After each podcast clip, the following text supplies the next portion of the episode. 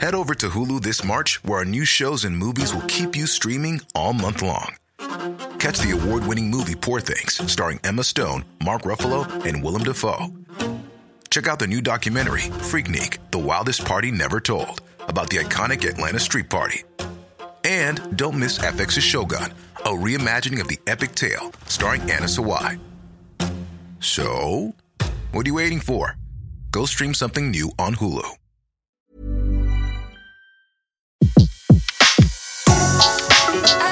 Le meilleur de séances radio est maintenant sur We Love Cinéma.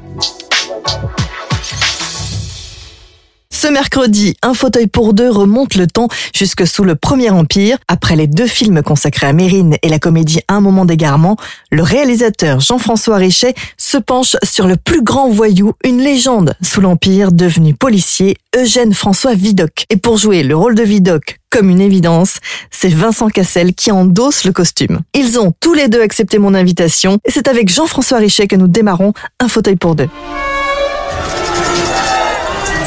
C'est qui lui L'évadé perpétuel. Vidocq, monsieur. On vous accuse d'un meurtre. Cette fois, c'est la guillotine. Moi, je vous dis je n'ai rien fait.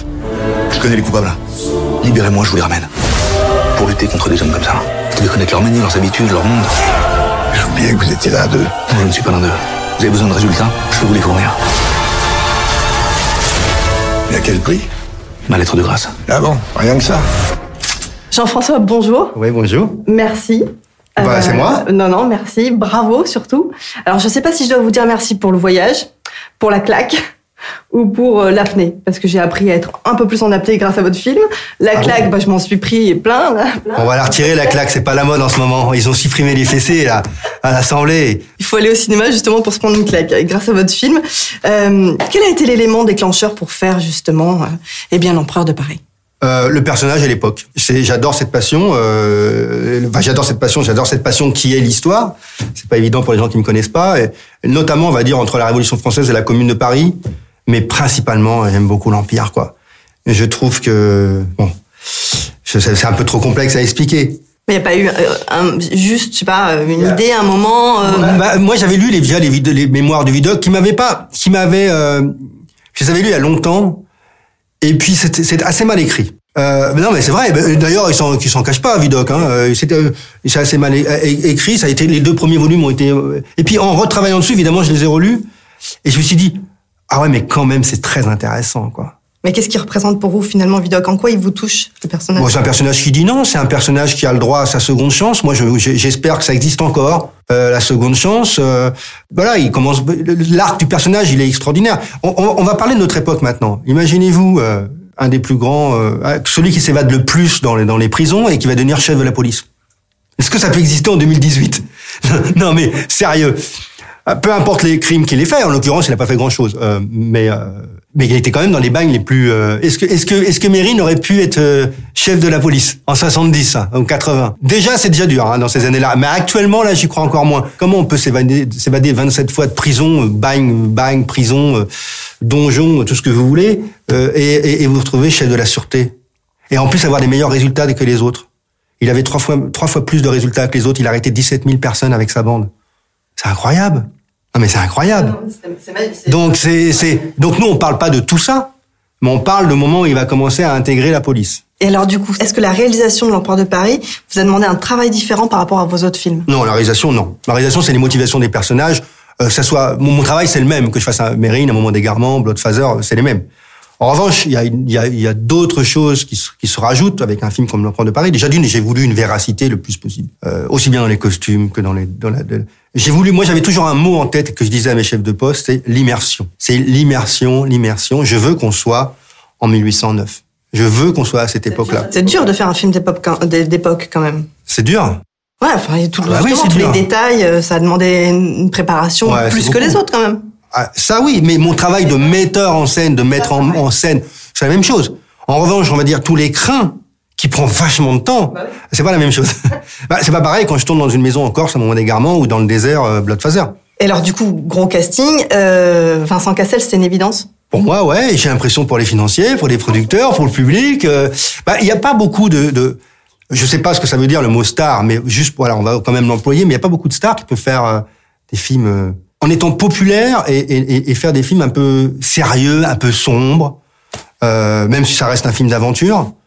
Euh, hors comédie, euh, qui peut aussi bien être crédible dans une scène d'action, de combat, et il y en a dans le film, mais en même temps, il peut être crédible aussi quand il commence à tomber amoureux de, son, personnage. C'est pas facile. Et, et, Vincent, je trouve qu'il a une grande latitude de jeu. C'est pas le seul, mais pour moi, c'est une évidence. Oui, mais alors, euh, pour être honnête, C'était une évidence aussi de cœur, non C'est une évidence. Oui, mais alors, pourquoi? Parce qu'on m'a proposé le scénario en même temps que Vincent. On m'a dit voilà, est-ce que ça vous intéresse? À tous les deux On m'a dit, on n'a pas dit à Vincent est-ce que ça t'intéresse avec un autre metteur en scène? Vincent il n'avait pas le choix, c'était moi. Et moi j'avais pas le choix, c'était Vincent. On a lu, on a lu le scénar de façon séparée. Ouais, d'Éric Bénard. Euh, et, et- et on a lu le scénar, on s'est appelé, et puis on a commencé à parler du scénar, sans dire tous les deux qu'on l'acceptait. Puis à la fin, on fait, mais on n'a même pas dit qu'on l'acceptait, mais c'est déjà fait. Il me fait, bah ouais. C'était une évidence, c'est-à-dire qu'on n'a même pas eu besoin de dire, on va le faire. On parlait du scénar et comment on pouvait l'améliorer, et ça c'est normal, parce qu'après, il faut que moi je me le réapproprie. Et, et, puis lui aussi, Vincent, d'ailleurs, quand on a écrit une première version, avec, on a réécrit une première version avec Eric Bénard, euh, on le fait lire à Vincent, euh, et on en parle. Là, ce personnage, ça, que pour penser pour ça, de ça, et c'est normal. Et, euh, et c'était une évidence sans qu'on sans qu'on qu'on qu'on ait besoin de l'affirmer. tout seul. Ouais, c'est venu tout seul, ouais. Et Eric, justement, euh, euh, vous êtes, enfin, vous le connaissiez déjà, il vous a proposé comme ça? Déjà, c'est les producteurs qui me l'ont proposé. Alors, je crois, je sais pas si c'est Eric. Je crois que c'est Eric qui leur a euh, glissé nos noms, nos deux noms, mais je suis pas sûr de ça. En tout cas, ils étaient en osmose avec la production, avec Mandarin Production. Euh, je le connaissais par son travail, et puis, et puis quand j'ai lu le scénario, euh, il était extrêmement bien structuré, quoi. La tonalité n'est pas le même, n'était pas la même. C'était plutôt plus léger. C'était plutôt film KPDP, on va dire. Les personnages n'étaient pas les mêmes et l'em- et l'empire n'était pas présent. Euh, mais j'ai vu comment le scénario était construit. Je me suis dit, mais moi, je vais juste le mettre à ma sauce et puis ça va aller. Euh, mais là, là- c'est très très dur de, de trouver un scénario euh, structuré, construit. On, on- on tombe rarement dessus. Moi, je, je dois lire une centaine de scénarios par an. Honnêtement, il y en a un ou deux, trois maximum par an, et tout pays confondu. Donc là, c'était magique. Tout était, toutes les planètes étaient alignées Ouais. pour, pour le faire, ce Bah oui, puis quand j'ai rencontré Eric, euh, c'était tout de suite l'osmose, donc euh, je savais qu'on pouvait bien travailler ensemble. Et d'ailleurs, on retravaille ensemble pour d'autres projets. Mais moi, j'ai eu l'impression d'être dans un western. Ah ouais, mais c'est ce qu'il me dit. Et moi, j'ai pas cette impression-là. Mais euh, écoute, il le dit, lui, il le dit assez souvent, et euh, je le crois sur parole aveuglément. Euh, bah, parce que parce que si c'est c'est l'époque des westerns. En France, il se passe ça, alors qu'eux, ils sont encore en train de faire les Indiens, quoi. Euh, non mais non mais c'est fou le décalage. Le, décalage. Il y a, y, a, y, a, moins de différence maintenant, on va dire, entre nos peuples fr- français et américains qu'à l'époque. Euh, Même il suffit, moi je lisais, euh, je lisais, en ce moment des bouquins sur la Commune de Paris, donc c'est en 1871. Et euh, qu'est-ce qu'ils faisaient les Américains à cette époque quoi Ils sont encore en train de, faire leur, petite guerre entre eux là. C'est- non mais c'est fou. Enfin, c'est le décalage. Et euh, donc peut-être que c'est un western, ouais, ouais, peut-être que c'est un western. Parce que oui, parce qu'en en plus on, on, on redonne du mythe comme les Américains ont su le faire avec les westerns. Donc peut-être. Et puis la BO, euh, enfin Ah ouais. l'ambiance que vous avez réussi à mettre dans le film, c'est c'est extra. Ah, mais je peux d'autant plus en parler parce que j'ai d'une, j'ai été les chercher. C'est pour moi, c'est les deux, trois meilleurs au monde. Euh, Marco Beltrami, euh, c'est des mecs qui font des, déjà ils avaient fait les Mérines à l'époque, mais ils font pas que ça. hein. Ils ont Terminator, euh, Aerobot, euh, voilà. Et euh, non, mais est-ce que c'est des vrais artistes, quoi? C'est des gens qui sont pas dans une, ils travaillent à Hollywood, mais euh, ils sont d'une sensibilité. Euh, ah, mais c'est incroyable, quoi. Et puis ce qui les motive, c'est pas l'argent, sinon ils feraient pas un film comme ça, parce que évidemment c'est un film qui coûte cher en France. Mais c'est le budget sandwich de Star Wars. Non, mais c'était quand même un challenge ce film. Ouais, c'est un challenge. Mais parce que je leur ai demandé un truc, ils ont compris tout de suite. J'ai dit, vous ne suivez pas l'action. Ça m'intéresse pas que votre musique, elle amplifie l'action avec des ta ta ta ta. Ça m'intéresse pas. Vous suivez juste les motivations des personnages, vous suivez juste l'émotion qu'ils peuvent dégager. Et, euh, et, euh, et puis c'est du travail. Ils proposent des choses. Dis non, je vais là-bas, on cherche ensemble. C'est la musique, elle, elle est bien. Ouais, je suis d'accord. Quelle scène a été la plus émouvante à tourner pour vous et, euh, et- ou qui vous a demandé un, un travail particulier? Bon, bah, c'est toujours avec les acteurs. Bah, il y a un moment, il y a un plan séquence de, de- de- du personnage de Vidocq. Des super acteurs, hein, vous avez un casting. Ouais, le casting est super. Mais moi, je me force déjà. euh, Enfin, je me force. Quand moi, je vois j'ai une directrice de casting, je lui dis, tu sais, moi, je m'en fous d'où ils viennent les gens. Ils peuvent venir de la télé, ils peuvent venir du cinéma d'auteur, ils peuvent venir du, grand spectacle, ils peuvent venir du cirque. Je m'en fous. Je veux juste qu'ils puissent incarner un personnage et que surtout l'osmose entre eux puisse se faire. Et c'est pour ça que c'est un peu ça ce qu'on avait fait sur, sur Mérine. On avait pris des acteurs vraiment populaires, euh, talentueux comme Lanvin, euh, Depardieu. Puis on avait pris à l'époque des acteurs qui étaient plus confidentiels, mais qui faisaient des films d'auteur et qui sont d'excellents acteurs, mais comme Mathieu Amalric par exemple. Et là, c'est un- peu ça. La scène, voilà, la scène émouvante, c'est le plan séquence quand il est face à lui-même et qui, qui- enfin quand il est face au bagnard, mais il est face à lui-même. J'ai aimé celle-là, mais j'ai adoré tourner la, la scène de fin entre la confrontation entre euh, Vidocq et Fouché, donc Lucchini. Euh, J'en ai tellement, tellement vraiment des scènes. euh, J'espère que je les emporterai dans ma tombe. j'avais une dernière question, mais allez, je la repose quand même. Racheter son honneur et sa liberté vaut tous les sacrifices? Est-ce que c'est le message? Euh, non. Je je sais pas si c'est le message, mais euh, racheter son honneur vaut tous les, les sacrifices. Euh, non, je crois pas, parce que ça veut dire qu'on est égocentrique. Est-ce que est-ce que est-ce que racheter son honneur l'emporte euh, sur le fait de risquer euh, la vie de ses proches? Il, il combat pour un truc qu'il n'obtient pas. Donc euh, les grands concepts, les grandes postures, les grands slogans, ça, ça nous déshumanise un peu, quoi. Et justement, c'est pas un super héros, Vidocq. Et sa vie est, euh, vous savez, c'est une leçon l'histoire. Parce que Vidocq, ça je le dis avec beaucoup d'émotion, Vidocq s'est racheté, s'est fait une, place dans la société. Il a arrêté 17 000 personnes. Il avait trois fois plus de résultats que les autres. Et puis à la fin de sa vie, il écrivait au préfet pour 100 francs parce qu'il n'avait plus à vivre. Parce qu'il était plus flic, il était trop vieux. C'est ça quand même. La société, on va mettre un pont avec maintenant, la société nous ravage, nous lamine. Et le mec a donné sa vie pour l'ordre, pour le bien-être de la société, même s'il est borderline avec la loi, même si on peut, il a des méthodes peu orthodoxes. Et à la fin, il peut pas se nourrir. C'est dur, hein, quand même. La vie, elle est difficile. Heureusement qu'il y a le cinéma pour rêver. Un voleur reste un voleur. Et les résultats restent des résultats. L'Empereur de Paris, c'est un vrai coup de cœur pour ce mercredi. Et tout de suite, Vincent Cassel s'installe dans le fauteuil. Servir votre pays ou bien rester dans l'ombre et la médiocrité. Il va vous falloir choisir, Vidocq. Bonjour Vincent. Bonjour Betty. En tout cas, c'est un plaisir de vous recevoir parce que la première fois, non, la dernière fois qu'on s'est vu, c'était à Saint-Jean-de-Luz, au mois d'août, euh, pour le film Le Monde est à toi, donc super comédie déjantée. Euh, en juillet, il y a eu Fleuve Noir, un polar complètement dingo. On a eu O Grand Cirque Místico, Exactement. Exatamente. Avec l'accent, bravo. Et aujourd'hui, l'Empereur de Paris, enfin des rôles hauts en couleur, euh, plein de nuances à jouer. Est-ce qu'on peut dire que le cinéma est un bac à sable pour adultes? Écoutez, c'est pas inintéressant parce que je continue. D'ailleurs, je faisais la réflexion l'autre jour avec, euh, je disais ça à Eric Toledano, euh, qui est euh, donc le metteur en scène de Nakash Toledano, et on était en train de tourner, et je disais, mais quand même, t'as pas l'impression que des fois on fait un métier vachement bizarre? Parce qu'effectivement, c'est-à-dire que le cinéma, c'est euh, tous ces adultes, et moi j'en ai eu conscience très très tôt, qui sont en train de faire des efforts hallucinants pour faire croire à quelque chose qui n'existe pas, et il y a quelque chose d'un peu, euh, j'ai envie de dire vain, des fois. Je me dis, mais à quoi ça sert tout ça? Non, pas 20 quand même. Ben écoutez, si, parce que bah, après, quand le film est réussi, on se dit finalement, c'était pas vain, ça voulait dire quelque chose. Et puis, mais c'est quand même, on est, on est en train de, en fait, on, on, on s'amuse à faire croire quelque chose. Et euh, il y a quelque chose de, si on le regarde d'un certain point de vue, pas très adulte là-dedans, de, de faire semblant de tout ça. Non, mais c'est une chance, c'est une chance Ah, mais moi, je- de, je- de, de- de garder son âme d'enfant à vie, en fait. Mais complètement, moi j'adore ce métier pour ça aussi, c'est parce que je pense que ça fait appel à notre fantaisie et que finalement la fantaisie c'est ce qui nous permet de, de, de vieillir en étant sans devenir trop sérieux, c'est-à-dire qu'en en gardant un peu ce regard euh, émerveillé sur sur le monde. Quand on est acteur, vous savez, on, on peut regarder n'importe quelle situation, même les plus les plus dures de l'existence, avec finalement un peu de recul, même quand c'est des choses qui nous touchent à nous directement. Moi, ça m'est arrivé dans des moments très très graves de ma vie et de me voir traversé par une émotion et de me dire putain, je l'aurais pas joué comme ça. C'est vrai? Ouais. Donc c'est une espèce de distance qu'on prend par rapport euh, par rapport à la réalité, je pense. Mais est-ce que c'est aussi euh, l'expérience qui fait qu'on prend plus de distance? On en prend moins quand on est jeune acteur, quand on- Oui, quand on est quand on est jeune acteur, d'abord, je pense qu'on fait beaucoup plus d'efforts. On est, on est, on a tellement envie de bien faire, on a tellement envie de coller à, à ces modèles, etc. Que et puis après, très vite, on, on, on ramène la chose à soi et on se dit bon là voilà, moi maintenant si je fais ça, euh, c'est son. En fait, en tant qu'acteur, qu'est-ce qu'on vous demande? On vous demande votre point de vue sur un instant. C'est-à-dire que on le vit d'une manière simple parce qu'il y a des grands acteurs, il y en a plein, des bons acteurs, des bonnes actrices, il y en a énormément. Mais disons que un acteur, un tant soit peu vrai, euh, est irremplaçable parce que parce qu'il est le seul à pouvoir le faire comme ça. Peut-être qu'il y a quelqu'un d'autre qui le fera différemment, tout aussi bien. Mais c'est le seul qui le fera comme ça. Vous Parce prenez Gilles Lelouch, Gilles Lelouch, il joue un truc, il y a que Gilles Lelouch qui peut le faire comme ça.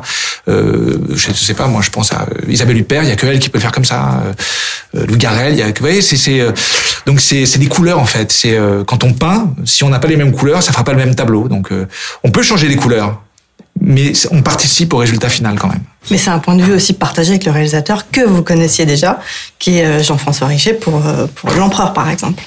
C'était c'était une évidence. Il m'a dit, euh, on s'est parlé, bim bam boum. Oui, non, mais en plus de ça, on nous l'a, on nous l'a, on nous l'a proposé ensemble. Ouais, qu'en fait, on- euh, la production est venue nous voir tous les deux. C'était le binôme qui les intéressait. C'était le binôme de Mérine. Ils trouvaient qu'il y avait quelque chose à faire avec l'histoire de Vidocq. Et effectivement, tous les deux, on s'est reconnus là-dedans tout de suite. On a dit, ouais, non, ça, c'est, un truc pour nous. On va pouvoir, euh, on va pouvoir donner quelque chose, je pense. Ce binôme, il est au-delà de- du professionnalisme. Il, aussi une, il y a une amitié, il y a un, Alors, un tout. bizarrement, c'est-à-dire qu'en fait, Jean-François, moi, j'ai beaucoup d'affection et, et d'amitié pour lui, mais on, on se voit pas tellement en dehors du, en dehors du cinéma. C'est-à-dire que de temps en temps, on se voit une fois tous les deux, trois mois, comme ça, on va bouffer un truc, mais c'est pas un mec avec qui je passe mon temps à traîner, à refaire le monde.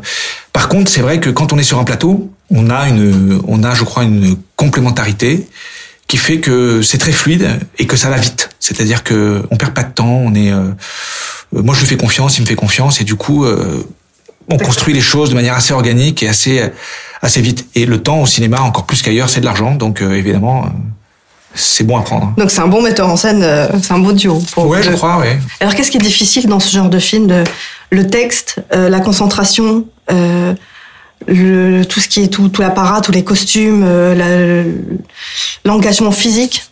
Je sais pas, je sais pas si ce film est dans ce sens-là est très différent d'un autre. C'est-à-dire que Vous avez l'habitude des films où vous vous engagez à fond, il y en a beaucoup. on s'engage toujours en fait hein, quand on fait un film. Si on est là un peu à moitié, ça marche pas. Il faut euh, on prend on prend ce que on prend ce qu'on a à, faire euh, à bras le corps et puis on essaie de le faire le mieux avec le, avec toute notre énergie, avec tout notre savoir-faire éventuellement.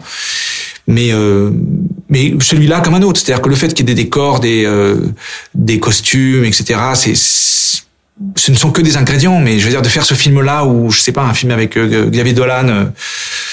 finalement, ce qu'il y a à faire, c'est la même chose. C'est-à-dire qu'entre action et coupé, il faut qu'on arrive à rendre la chose crédible. À jouer, quoi. Voilà. Mais il y a quand même, il y a quand même une concentration. C'est la concentration qui est fatigante à la fin de la journée. Pour expliquer aux gens, enfin, le cinéma, c'est tout le temps, on coupe, on reprend, on coupe, on reprend. C'est pas comme au théâtre. Oh, Bien sûr, mais c'est euh, oui, je crois. Puis c'est c'est euh, c'est vrai que quand on arrive le matin sur un plateau de cinéma, on on se dit bon, allez, on y va. Mais on n'a pas trop trop le temps de réfléchir dans une journée de tournage en fait finalement, parce que les choses se font, se font, se font. On n'a pas de temps à perdre. Dès qu'on commence trop à gamberger, ça fait retomber un peu la sauce. Vous voyez, la mayonnaise qui commence à se casser la gueule. Donc ça veut dire qu'il faut constamment pas chercher, mais trouver. Et du coup, oui, c'est une forme de concentration. C'est-à-dire que là, je viens de faire un film avec donc Nakache Toledano et où il y avait pas mal de non-acteurs dedans. Et je me rappelle de ce jeune mec avec qui je tournais euh, et qui, qui qui avait jamais fait ça sa vie. Et il était mais surfatigué en fin de journée, quoi. Et tous les tous les tous les mômes qui jouent dans le film et qui avaient jamais fait ça, ils étaient très fatigués. Alors pourtant, il y en a qui étaient sportifs, il y en a d'autres qui s'occupent d'autistes toute la journée et donc qui sont des des, tâches quand même euh, extrêmement euh, prenantes.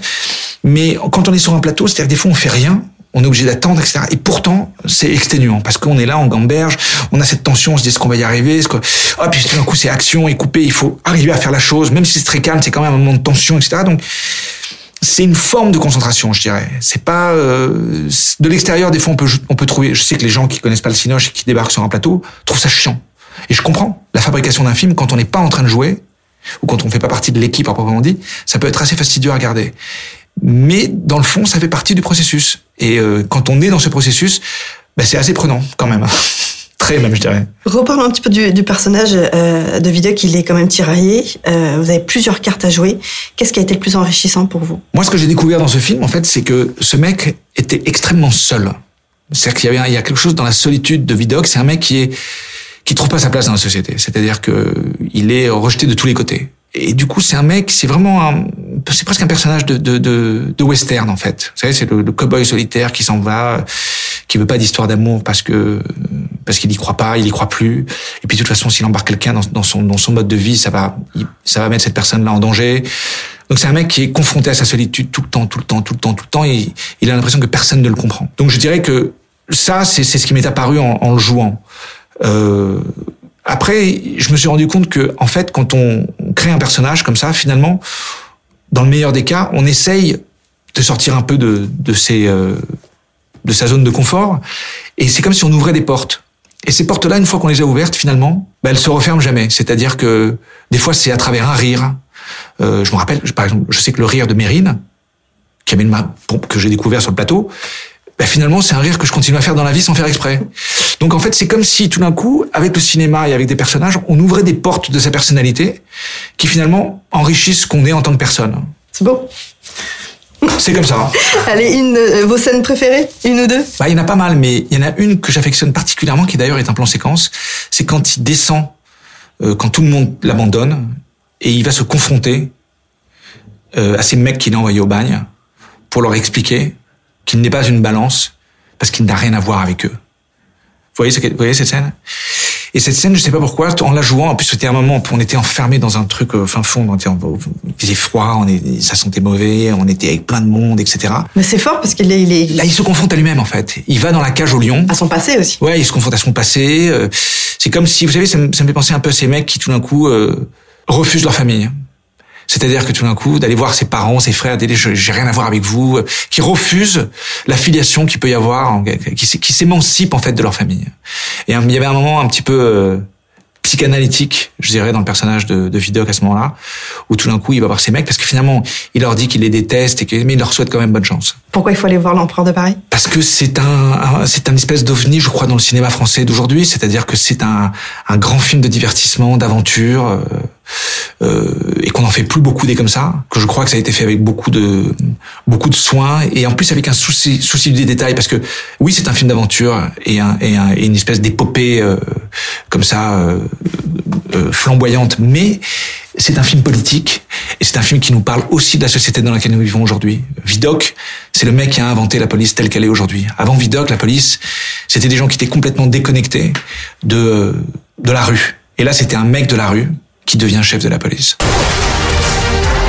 Tu sais, je me moque de savoir qui tu es. Toi peut-être, d'autres pas. Je peux rendre des services, obtenir une lettre de grâce, par exemple. J'aime profondément votre conception de la France, Vidocq. Qu'est-ce que tu feras, toi, quand tout ça sera terminé? J'ai fait de nous les empereurs de Paris. Il n'y aura jamais qu'un seul empereur.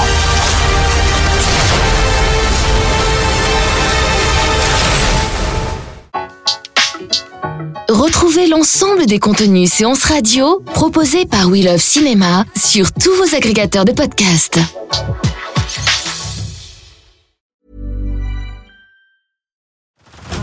Head over to Hulu this March, where our new shows and movies will keep you streaming all month long. Catch the award winning movie Poor Things, starring Emma Stone, Mark Ruffalo, and Willem Dafoe. Check out the new documentary, Freaknik The Wildest Party Never Told, about the iconic Atlanta Street Party. And don't miss FX's Shogun, a reimagining of the epic tale, starring Anna Sawai. So, what are you waiting for? Go stream something new on Hulu.